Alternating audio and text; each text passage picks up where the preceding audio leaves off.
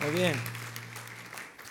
Muy bien, vamos a tocar un tema el día de hoy, los que querían seguir a Jesús. Ese es el título del mensaje de hoy. Mateo 8, versículo número 18, y cuando lo tenga, hágame el favor de ponerse de pie para tener reverencia en la lectura de la palabra de Dios. Muy bien, Mateo 8, 18. Los que querían seguir a Jesús. Muy bien, este, este tema eh, yo lo traté con el Evangelio de Lucas, pero definitivamente cuando tocamos Lucas vimos otros aspectos distintos a este.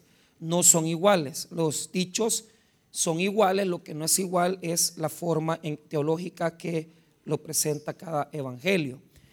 Eh, como, es, eh, como, es, un día de asueto, por eso no, no sigo el estudio, ¿verdad? Porque yo sé que muchos han venido hoy que no vienen el miércoles y no quiero entorpecer el estudio, ¿verdad? Porque eh, este, llevamos un orden y cortarlo ahora, o sea, darlo ahora y seguir en lo mismo, eh, no le va a caer bien a la gente que no sigue la línea. Entonces, con esa comodidad, por el hecho de que yo sé que no tienen tiempo, mejor predico un tema abierto para que eh, no, no, no, les caiga esa enseñanza, porque es muy, es muy pesada lo, lo de Romano, es muy, muy, digamos, lento también. Entonces, y, con los de miércoles vamos bien suavecito y, no es fácil lo que estamos desarrollando.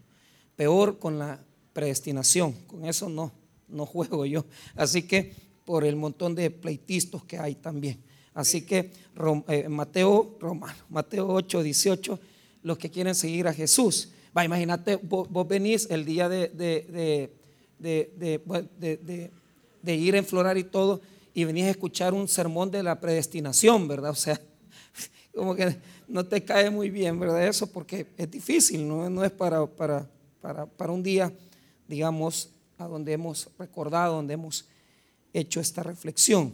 Bueno, Mateo 8, 18. Viéndose Jesús rodeado de mucha gente, mandó pasar al otro lado. Y vino un escriba y le dijo, Maestro, te seguiré donde quiera que vayas. Jesús le dijo, las zorras tienen guaridas y las aves del cielo nidos, mas el Hijo del Hombre no tiene donde recostar su cabeza. Otro de sus discípulos le dijo, Señor, permíteme que vaya primero y entierre a mi Padre. Jesús le dijo, sígueme, deje que, deja que los muertos entierren a sus muertos. Padre, bendiga la palabra del día de hoy. Oramos, bendito Señor, para que hables a nuestros corazones, que ministres nuestras vidas, que nos exhortes, que nos ayudes a reflexionar en este tema. Te damos las gracias en el nombre de Jesús. Amén y amén. Pueden tomar asiento. Muy bien. Primero veamos el contexto en donde está eh, eh, incrustado este, este relato, esta pequeña exhortación. Es interesante. ¿Por qué? Porque, como yo le he dicho otras veces, cada evangelio presenta a Jesús en una forma teológica distinta. ¿Por qué? Si usted ve, por ejemplo, eh, Lucas, usted va a encontrar eh, este relato añadido con otro elemento más adicional, ¿verdad?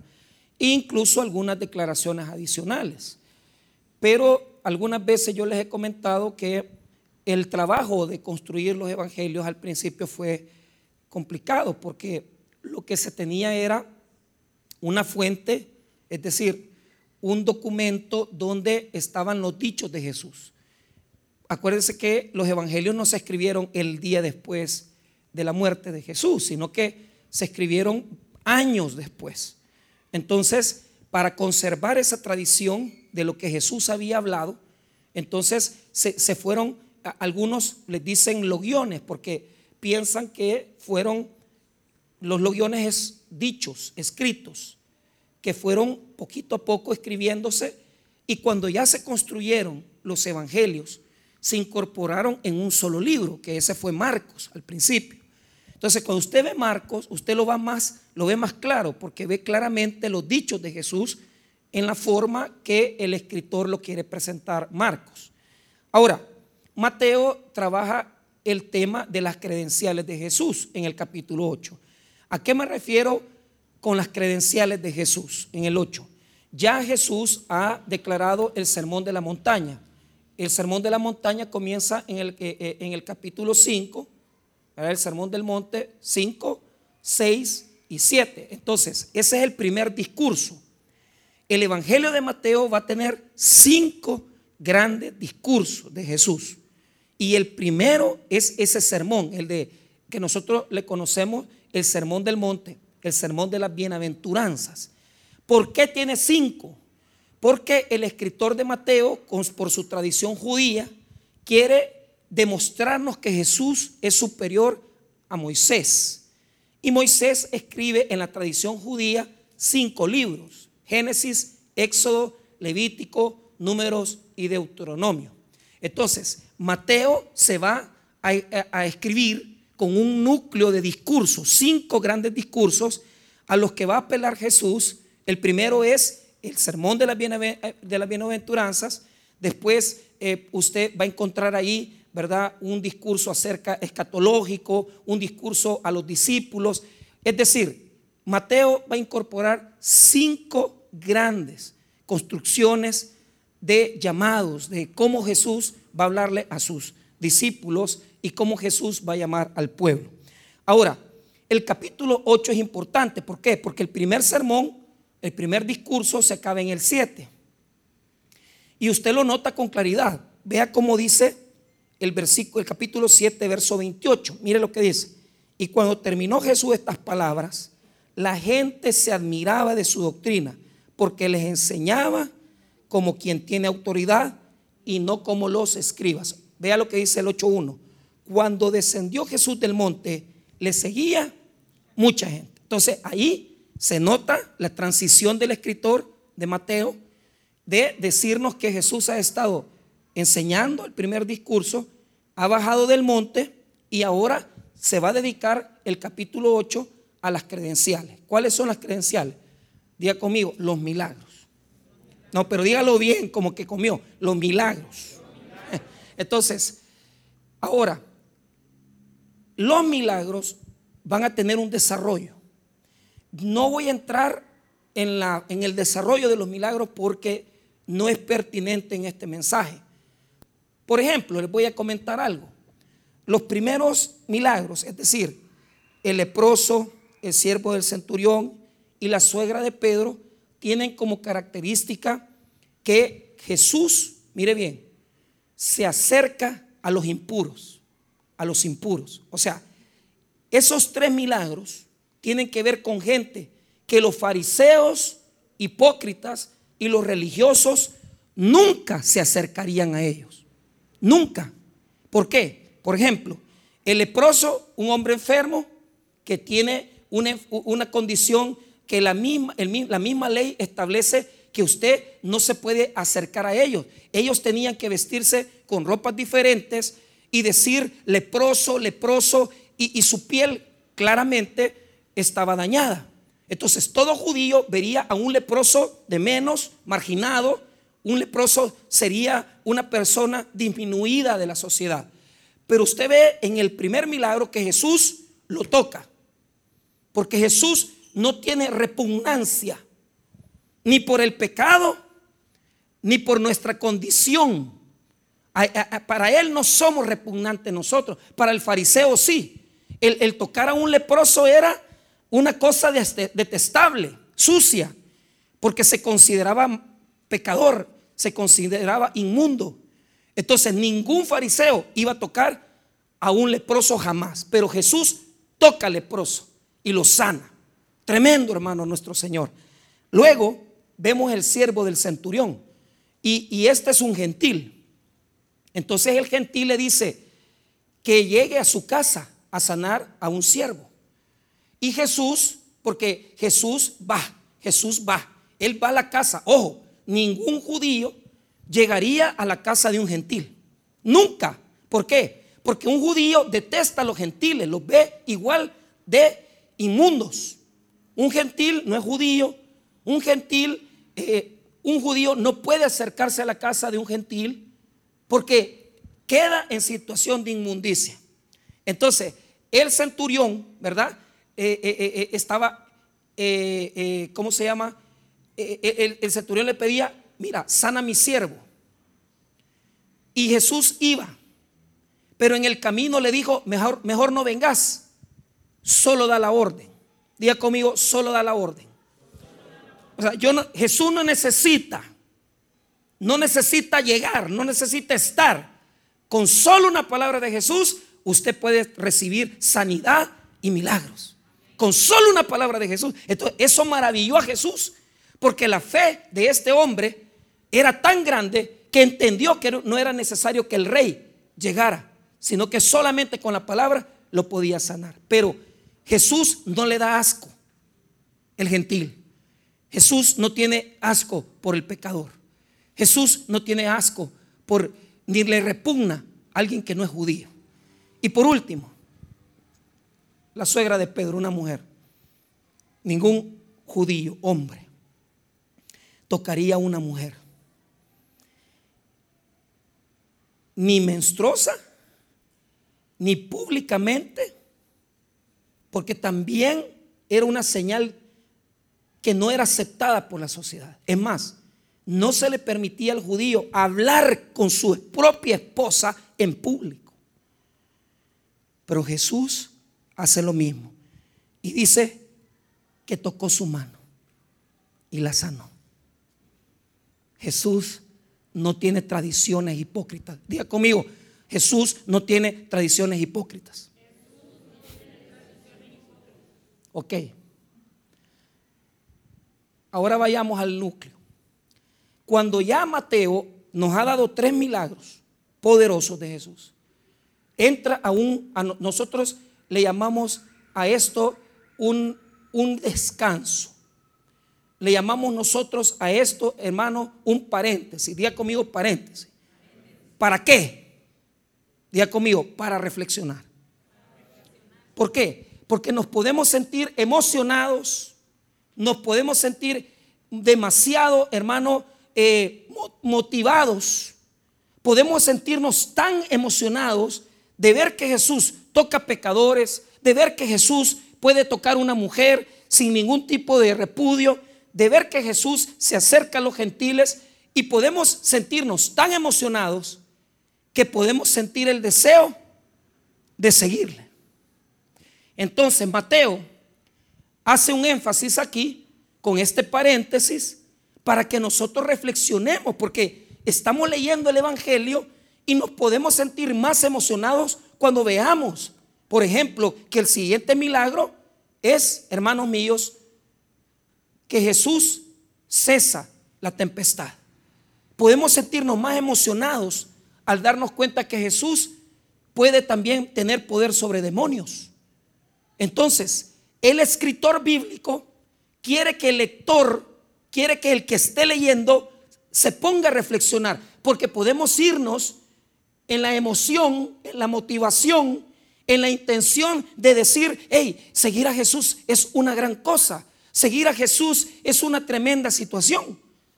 Entonces, el escritor bíblico pone énfasis en este momento primero en un pequeño escenario. El escenario lo encontramos en el verso 18. Y tenemos dos casos, dos diferentes seguidores de Jesús. Diga conmigo, seguidores. Él va a poner dos personas dos casos distintos de personajes que tienen la intención, que desean seguir. Pero Jesús desea que nosotros reflexionemos en esto el día de hoy. Ahora, ¿cómo vamos a reflexionar? Veamos el escenario. A mí los escenarios de Jesús me impactan. ¿Por qué? Vea lo que dice el 18. Viéndose Jesús rodeado de mucha gente. ¿Cómo? Hasta ahí. ¿Por qué lo siguen? ¿Por qué están eh, eh, eh, el montón de gente rodeando a Jesús? Porque quieren milagros, porque quieren sanidades, porque Jesús tiene poder. Hermanos, todo judío aspiraba tener a un Mesías, pero el Mesías que los judíos se habían imaginado es un hombre que tenía poder político, que tenía poder para darles bienes materiales, un hombre que podía, hermano, darles muchas satisfacciones materiales a los seguidores que tenía. Entonces, ellos, hermano, buscaban un bienestar social. Eso es lo que veían en el Mesías. Entonces, cuando ven que Jesús sana, cuando ven que Jesús hace milagros, e, ellos dicen, hey, si le seguimos, vamos a salir bien aquí. Porque este Jesús tiene poder, tiene algo diferente.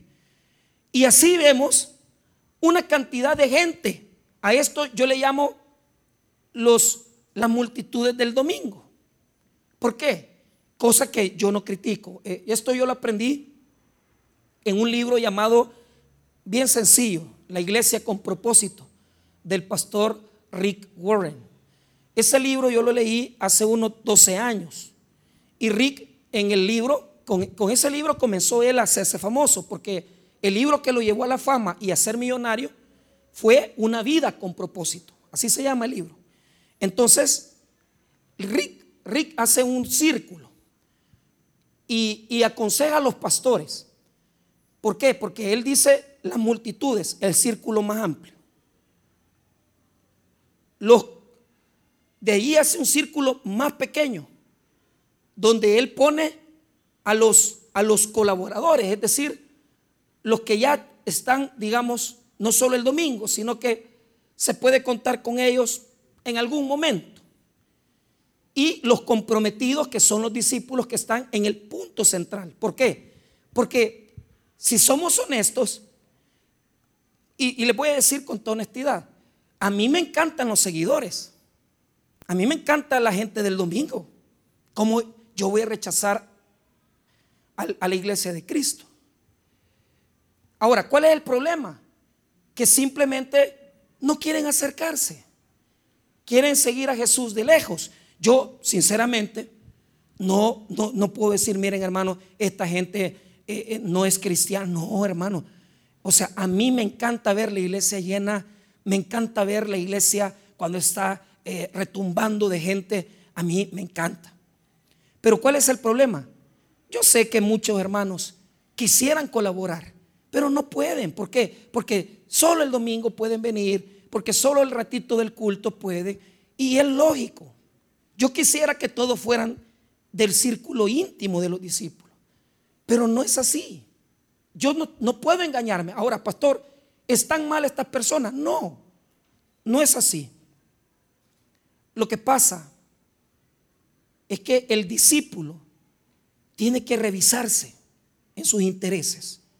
Entonces, yo no vengo en esta noche a decirle, miren hermano, no, no, no, el sermón no es vaya a congregarse más. No, yo no estoy molestando.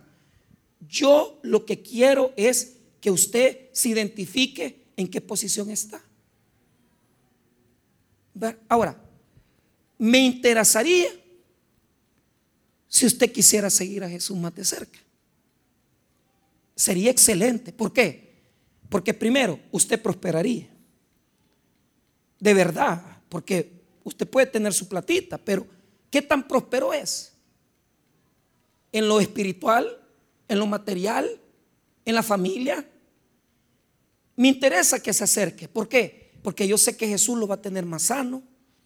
Yo sé que Jesús lo va a tener mejor. Pero esas son decisiones de cada quien. Aquí hay abogados, aquí hay médicos, aquí hay eh, eh, este, enfermeras, aquí hay gente que no puede venir. Pues yo tengo que ser honesto. Y yo no los voy a molestar. Porque aquí no depende de cuántas veces usted venga a la iglesia. Depende de cuánto usted se sienta apasionado por Dios. Oiga lo que le digo. Depende de cuánto usted se sienta apasionado. Pastor, yo no puedo venir el domingo. Pregunto, ¿sientes dolor por no venir? Sí, pastor, entonces estamos bien. ¿Por qué? Porque usted va a dar más en el futuro. Tal vez ahorita no puede, pero va a dar después. Tal vez usted dice, eh, eh, la pregunta es, si usted además que le cuesta venir el domingo, no quiere estar aquí el domingo. O sea, porque si usted no siente ni el más mínimo deseo, pues entonces ahí sí tenemos problemas. Porque Dios es especialista en acercar gente. Dios es especialista en acercar. Entonces, Que quede claro que yo no estoy molestando para que venga a la iglesia. Estoy exhortando para que su pasión se avive, para que su pasión crezca. Amén, hermanos. Muy bien, ok. Pero mire qué bonito este escenario. Le siguieron un montón de gente, pero mire qué interesante el versículo, después de la coma 18. Mandó pasar al otro lado, 19. Y vino un escriba y le dijo, ponga atención, él iba a pasar al otro lado. ¿En qué? Mire lo que dice el 23. Y entrando en la Entonces, poneme atención. El mar de Galilea, el lago, que es un lago, yo ya les he explicado que estos judíos le dicen mar al lago. O sea, ellos en su mente judía, como es grande el lago, le dicen mar, pero usted ya sabe que es un lago. Digamos que usted está en el lago de Ilopango y Jesús está en la barca. La pregunta es, ¿usted está en la orilla? ¿Usted está chapateando el agua? ¿O está con Jesús en la barca? Porque esta es una oportunidad que Jesús le está dando.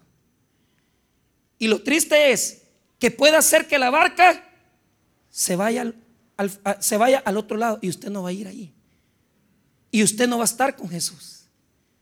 Y usted no va a irle siguiendo. Y usted no va a ir con Él.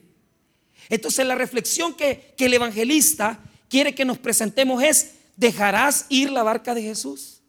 ¿Dejarás que Jesús se vaya en la barca y tú te vas a quedar como espectador? Como aquellos que solo ven que otros hacen, pero no hacemos nada.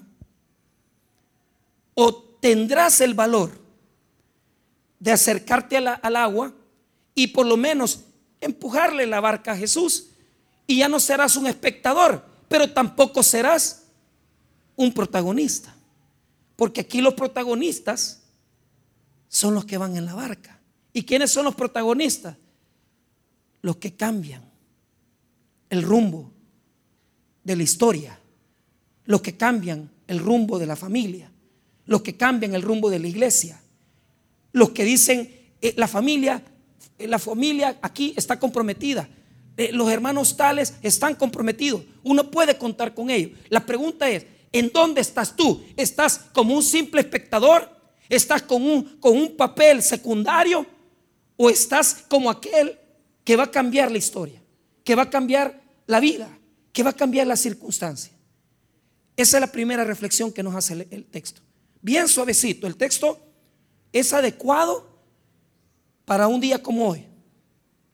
Para que pensemos, para que reflexionemos. Amén. Muy bien. Ahora, entrémosle al, al 19, que ya se complica. Y vino un escriba y le dijo, maestro, te seguiré donde quiera, donde quiera que vayas. Ok, ¿qué es esto? Alguien que está emocionado. O sea, este es espectador que, le dice a Jesús, hey, qué bonito los milagros, qué bonito tu grupo, qué, qué bonito lo que haces. Hermanos, estuve en el penal de Apanteos el día martes le prediqué a mil mujeres. Todavía la, guardia les dijo, muchachas, vaya, vístanse que viene el pastor, dijo. Y yo todavía con miedo, porque no, no les prediqué afuera, les prediqué adentro, donde están, donde duermen. Y ya la, la, muchacha ya se ponía, y yo tapándome los ojos. Pero mire, oiga bien, le voy a contar algo.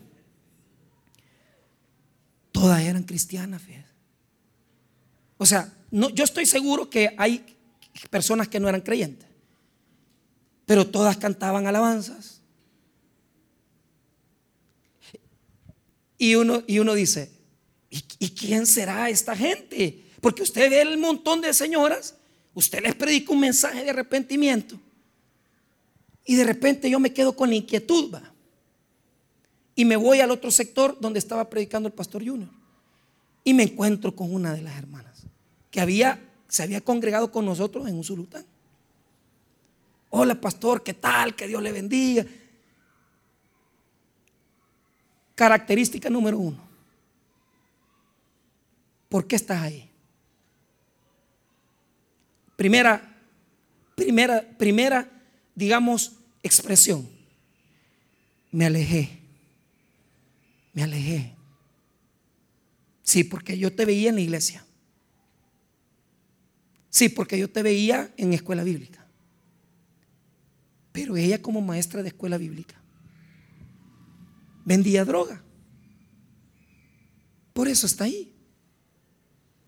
Por eso está ahí. Ahora usted hace una reflexión. ¿Por qué? ¿Por qué no llegaba al culto? ¿Porque servía poco? No, no tenía pasión. No tenía la pasión que se requiere para estar dentro. Para, para decirle al, marido, no, no, no voy a vender droga. Para decirle a la pareja, no, no, no metas, no metas eso aquí. Para no meterse con un pandillero. El hambre, la necesidad, sí. Usted dígame lo que quiera. Pero si tú amas a Jesús, no vas a vender droga. Si vos amas a Jesús, no vas a ocupar tu casa donde tenés Biblias y donde lees la Biblia con tus hijos. Y no la vas a tener para vender cocaína ni piedra. ¿Por qué estás aquí? Me alejé, pastor. Y esa es la historia. Ojo, de gente que parece que está en la barca. ¿Por qué? Porque yo no estoy hablando de que usted se ponga el uniforme. No, mire hermano, quitémonos la religión, hombre. No es, no son los uniformados los que van allí. No son los que ganan alma los que van allí. Son aquellos que están definidos con Jesús.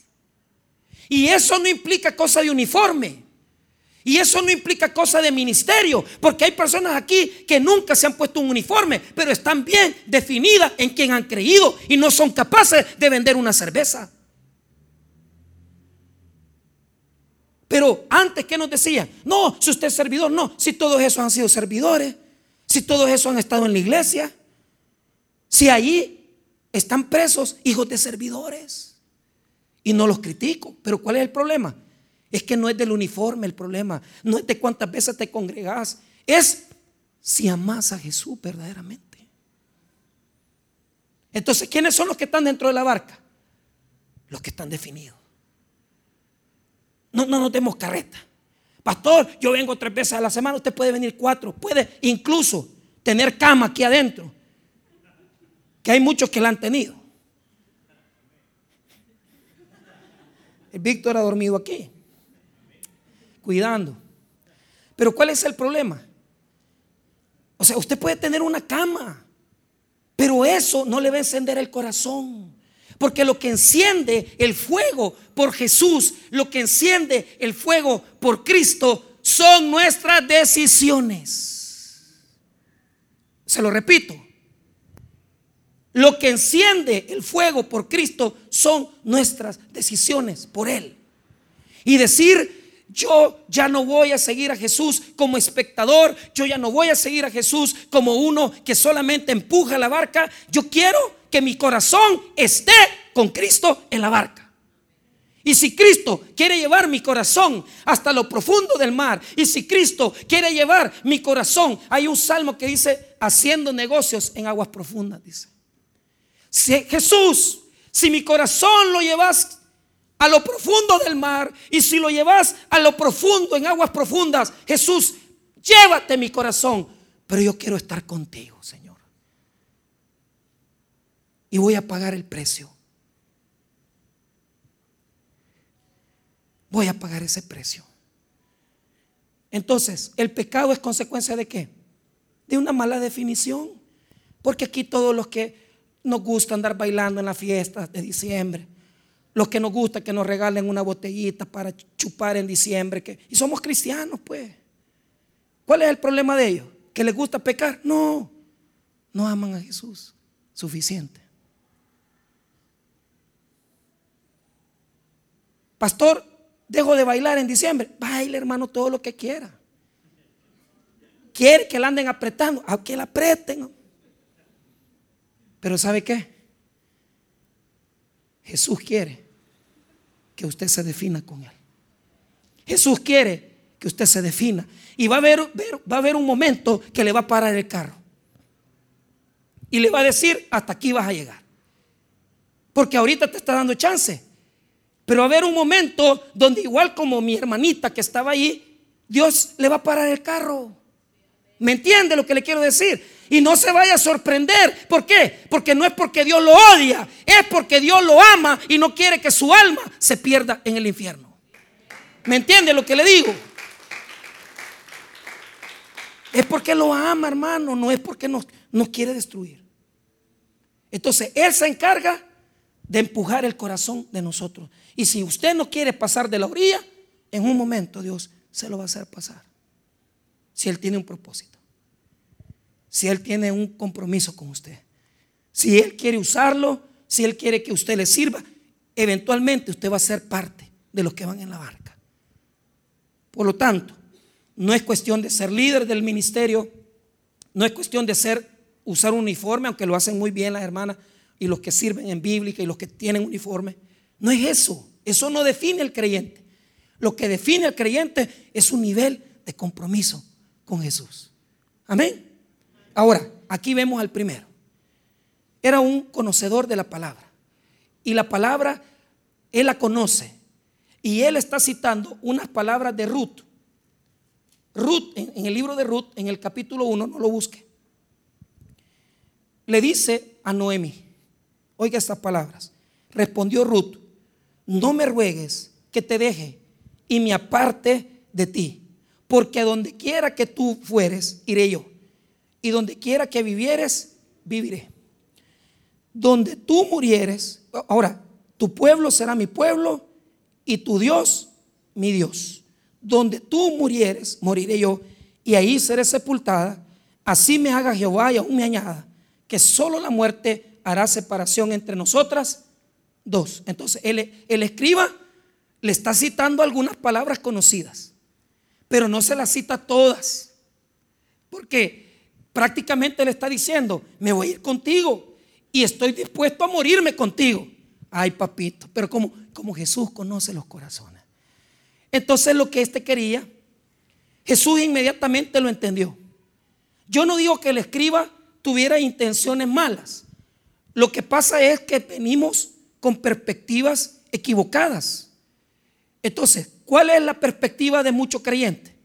La del escriba, que nosotros queremos andar con Jesús y seguir a Jesús.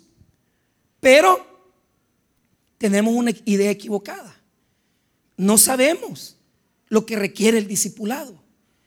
Entonces cuando Jesús le dice, mira, como él entendió el corazón de él, conocía el corazón del escriba y sabía lo que quería. Entonces Jesús le dijo, ¿qué es lo que quería el escriba? Comodidad, seguir a Jesús con prestigio, que lo conocieran, que lo aplaudieran, que le dijeran, hey, mira, ahí va aquel. Entonces, él le conocía el corazón. Entonces Jesús le aclara, las zorras tienen guaridas y las aves del cielo nido, mas el Hijo del Hombre no tiene dónde recostar su. Entonces, poneme atención, ¿qué significa eso? ¿Qué? No es que Jesús nos pida la renuncia a los bienes materiales. Porque muchos, mucho, mucha parte del catolicismo entendió que esto es un voto de pobreza, a no tener nada. Pero, pero no es eso. Es, hermanos míos, que nosotros tenemos que ser capaces de no tener cosas que nos distraigan en nuestra vida de la misión que Dios nos ha dado. Y, y lamentablemente, y se lo digo de todo corazón, la iglesia hoy en día se caracteriza por estar distraída. ¿Por qué? Porque estamos tan bendecidos que tenemos celulares de alta gama, que tenemos televisores de última generación, tenemos buenas camas, tenemos buenos sillones. ¿Y, qué es lo que pasa? La gente pasa en la comodidad y deja que todas las cosas que hoy en día hay nos quiten la bendición de Dios. ¿Qué es lo que está diciendo Jesús? Necesito lo mínimo, porque la misión que yo tengo es servirle a mi, a mi Padre. Por lo tanto, yo no puedo darme el lujo de quedarme a dormir en la misma casa. Si el día de mañana yo me agarro la noche en tal lugar, en Galilea, ahí duermo. Si me agarro la noche en Capernaum, allí duermo. ¿Y qué es lo que quiere decir? Llevar lo mínimo posible en la vida. Usted no necesita pasar tres horas diarias en internet. Usted necesita pasar diez minutos adorando a Jesús. Usted no necesita pasar de 8 de la mañana a 8 de la noche en el trabajo. Usted necesita pasar una hora y media adorando a Jesús. Pero nos hemos hecho, no solamente, hermanos, personas que no entienden el mensaje, que además de eso, si puedo estar en el culto con el teléfono y, y y viendo Facebook y estar en la iglesia y viendo quitándote el tiempo, que no te das cuenta que tu principal ministerio es el reino de Dios.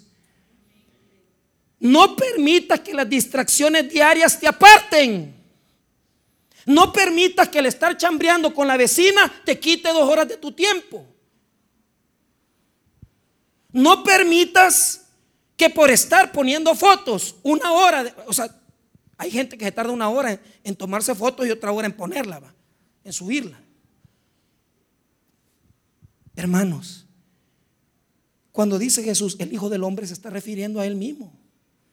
Y si el Dios Todopoderoso se incomodó, se encarnó para caminar en medio de nosotros, para no tener absolutamente nada, por poner el reino por principal obra y misión, y nosotros que nos dejamos absorber por el sistema mundano, que nos, dejamos absorber por el mundo. ¿Y, qué es lo que nos llama Jesús?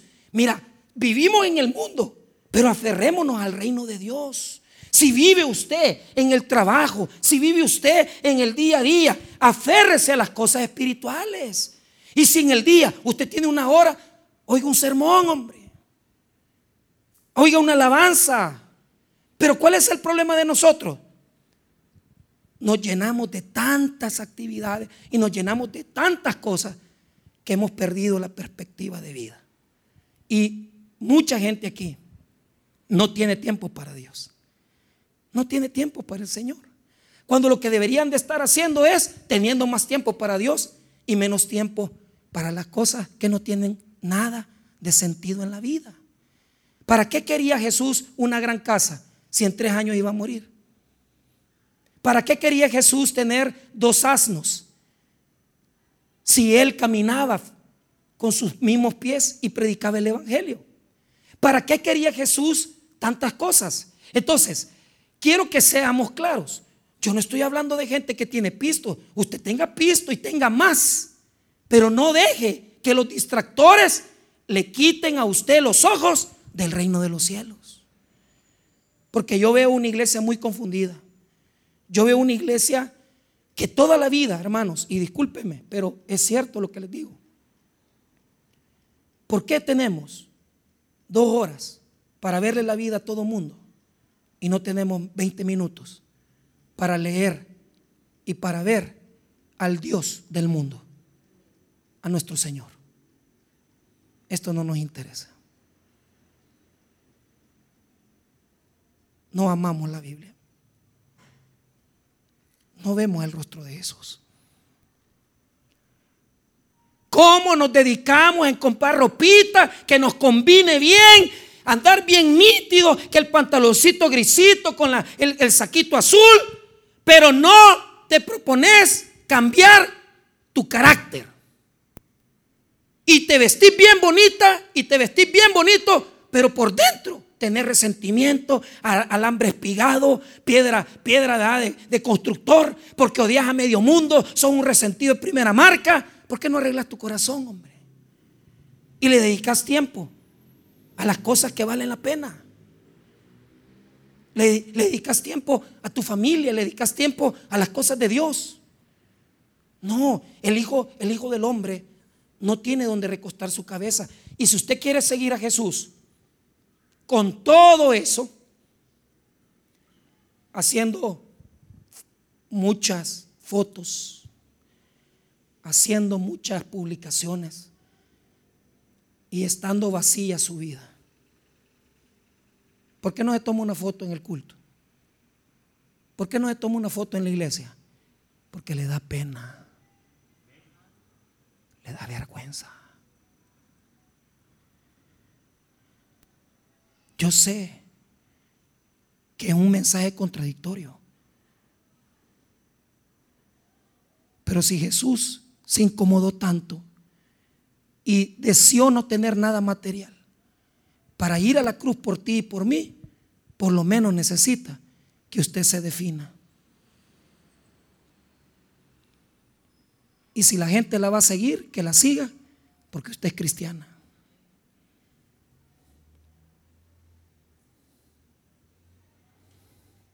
Por lo que usted piensa y por lo que usted cree.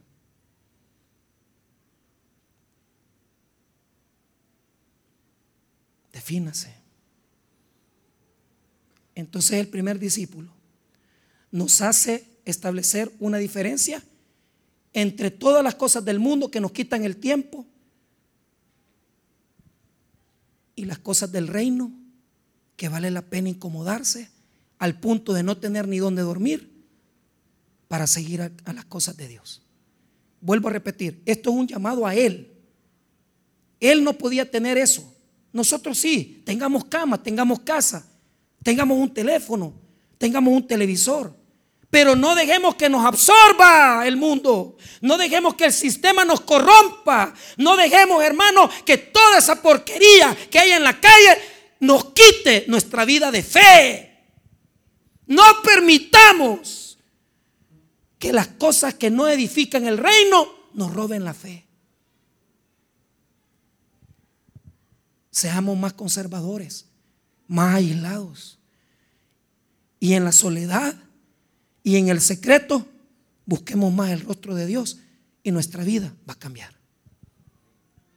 Va a ser bien diferente. Deje de luchar por ser un influencer, un TikToker, un youtuber. Si le sale bien eso, edifique con eso, pero no sea hipócrita. Defínase. Ahora cerramos. Yo sé que no es fácil, este no es un sermón para el día de ir a enterrar, pero de ir a enterrar, de, ir a florar. Pero bueno, ¿qué nos pide Jesús? En el día a día, definirnos con Él. En el día a día, definirnos con Él. En nuestra comodidad, definirnos con Él. Amén. Ahora, veamos y cerramos. Versículo 21. Otro de sus discípulos le dijo, Señor, permíteme que vaya primero y entierre a mi padre. Jesús le dijo, sígueme, deja que los muertos entierren a sus muertos. Difícil va. ¿Por qué? Primero, ¿quién, ¿cuál es la diferencia entre el primero y el segundo? El escriba seguía a Jesús desde lejos. Era un espectador, dominguero. Este era un discípulo que ya andaba con él. Es decir, ya estaba más en el círculo cercano. Pero no estaba 100% comprometido. Entonces Jesús le dice, sígueme. Que, es lo mismo que le va a decir a Mateo. Si usted ve ahí en Mateo, en Mateo 9, versículo 9, cuando Mateo narra su llamamiento, mire lo que dice. Pasando Jesús de allí, vio a un hombre llamado Mateo que estaba sentado en el banco de los tributos públicos y le dijo, sígueme. Y se levantó y le siguió. Entonces, Mateo y los apóstoles dejaron todo para seguir a Jesús. Ponga atención. Pero ¿cuál es el problema de este hombre? Que tiene que enterrar a su papá. Entonces, ¿cuál es la interpretación que se le da a este versículo? Uno, que en la cultura judía lo que estaba pensando este discípulo es, esperar que mi papá se muera, porque mi papá ya tiene 70 años y una de las grandes tradiciones, una de las grandes tradiciones, diga conmigo tradiciones, es que el hijo mayor primogénito en obligación tiene que enterrar a papá. Entonces, estaba diciéndole a Jesús, espérate que mi papá se muera y cuando se muera, yo te sigo. Amén. ¿Sabes cuál es el problema? Que la barca ya se va. Y si no estás allí, no vas con Jesús. Entonces, ¿usted cree que yo voy a venirle a decir, mire que el papá, que mamá, ustedes ya saben que tenemos que amar más a Jesús que a nuestros padres? Amén, hermanos. Porque si no lo saben, se lo digo. Ahora, pero no es ahí.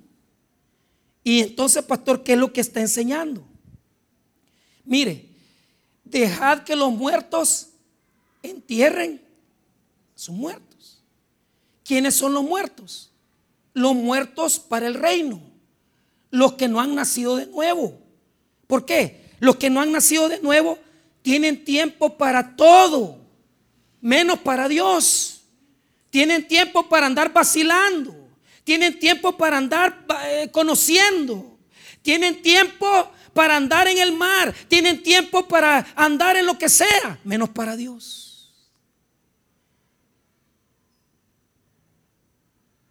Pero los que estamos en el reino, estamos vivos y vivos para Cristo. Y si estamos vivos para Cristo, las cosas que nos generan obstáculos para seguir a Jesús, tenemos que quitarlas. Y esto implica que si en su vida un amor, una persona, alguien o algo le quita el tiempo, usted tiene que apartarlo y seguir a Jesús. Pero aquí viene lo más importante. Y yo le digo esto. Hoy la iglesia parece ser que está muerta. Porque tienen tiempo para todo, menos para adorar. Y parece ser que tenemos tiempo para todo menos para Cristo. Entonces, te voy a explicar algo. Nosotros como iglesia evangélica no seguimos las tradiciones. Y la tradición el día de hoy es ir a enflorar. ¿Y por qué no sigue esa tradición, pastor? Porque nosotros sabemos que este día es un día en el cual por muchos siglos se celebró, no hermanos míos, la, la cuestión de Dios, sino la cuestión de unas celebraciones paganas y que la iglesia por muchos siglos cambió de fecha para que se celebrara el Día de los Santos el primero de noviembre, el 31, y el Día de los Muertos el 2. Pero ¿por qué se celebran a los muertos? Porque en la tradición los muertos interceden por nosotros. ¿Por qué nosotros no celebramos esta tradición? Porque nosotros creemos que los muertos no pueden interceder por nadie, porque el único que puede interceder es Jesucristo. Que los que no sepan, que los que no sepan, hagan lo que quieran hoy. Porque ellos tienen tiempo, porque no conocen las cosas del reino. Pero nosotros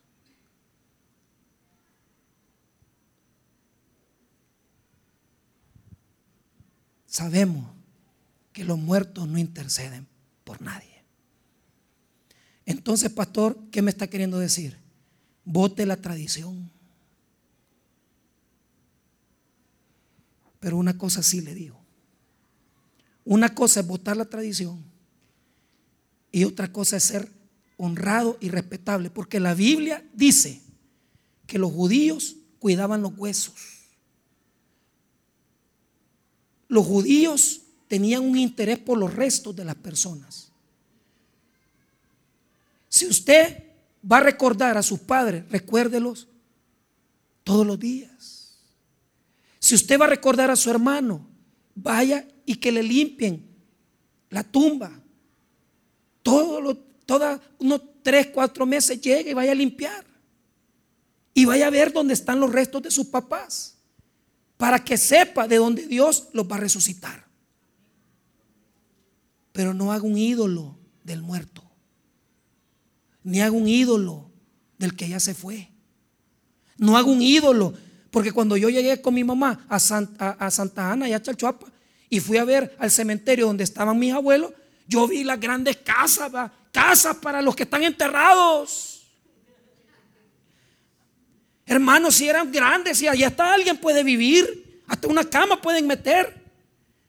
Pero nosotros como cristianos sabemos que la casa no se construye en la tierra, se construye en el cielo. La morada eterna está preparada para los hijos de Dios. Entonces, en lugar de andar perdiendo el tiempo, edifique las cosas espirituales y recuerde a sus personas amadas, respete su memoria vaya a limpiar la tumba de vez en cuando. Y cuando pueda, recuérdese de ellos. Pero no sea hipócrita y vaya el 2 de noviembre que cuando usted tenía mamá, su mamá viva, solo molestándola vivía y pidiéndole pisto. Y usted era un gran marihuanero y bolo. Hipócrita.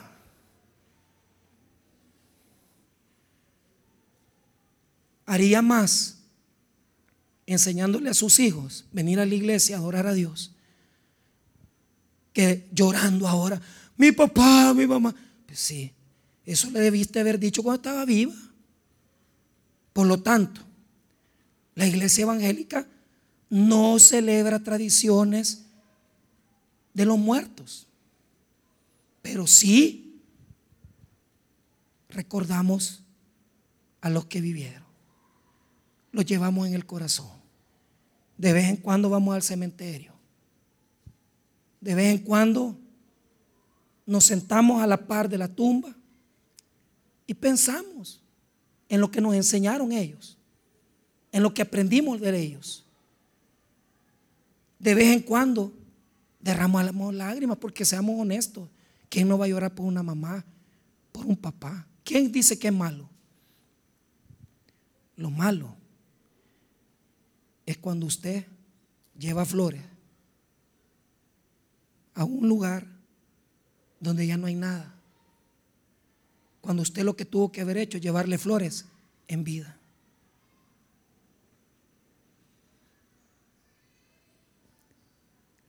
Y lo vuelvo a repetir, no es malo ir al cementerio. Lo malo es caer en la ignorancia de la tradición. Este hombre cayó en la tradición. Y por eso se quedó fuera de la barca. ¿Cuántos aquí, por ser como el primer discípulo, por no tener tiempo para Cristo, por pasar solamente fiestando, por pasar nada más en las cosas del mundo, por pasar nada más perdiendo el tiempo en cosas que no edifican, no van a ir en la barca? ¿Y cuántos por andar en tradiciones no van a ir en la barca. Entonces quedamos claros que no tengo que permitir que toda esta comodidad aparente me robe el amor por el reino de Dios. Y no tengo que permitir que las tradiciones de hombre me quiten la claridad del Evangelio. El día que se mueran mis papás, hay que ir a enterrar. El día que se muera mi hermano, hay que ir enterrar. El día que, se muera, quien sea que se muera, hay que enterrar. Pero nunca ser un ídolo del muerto. Nunca pensar que el muerto puede interceder por mí. Y jamás, nunca pensar que muerto yo puedo honrar a alguien con flores, con comida o estando ahí en la tumba que de eso nada sirve. Eso se hace en vida cuando conocemos el amor de Dios. Entonces, hermanos, ubíquese, métase a la barca y siga a Jesús. Porque Jesús quiere discípulos que renuncien a todo y cuando Él les diga, sígueme, vayan a la barca y sigan a Cristo. Cierro. Ni los desesperados como el, el escriba, ya te voy a seguir, sirven. Ni tampoco los muy lentos como este que deja que entierre a mi papá. Si Jesús te está diciendo seguirle, seguilo ya. Ni se ha agolotado, ni lento como este hombre. Ni muy rápido, ni muy lento. Por lo tanto, seamos prudentes y definamos seguir a Jesús y no al mundo y no las tradiciones del mundo. Amén. Vamos a orar entonces. Padre, gracias por tu palabra, gracias por tu misericordia.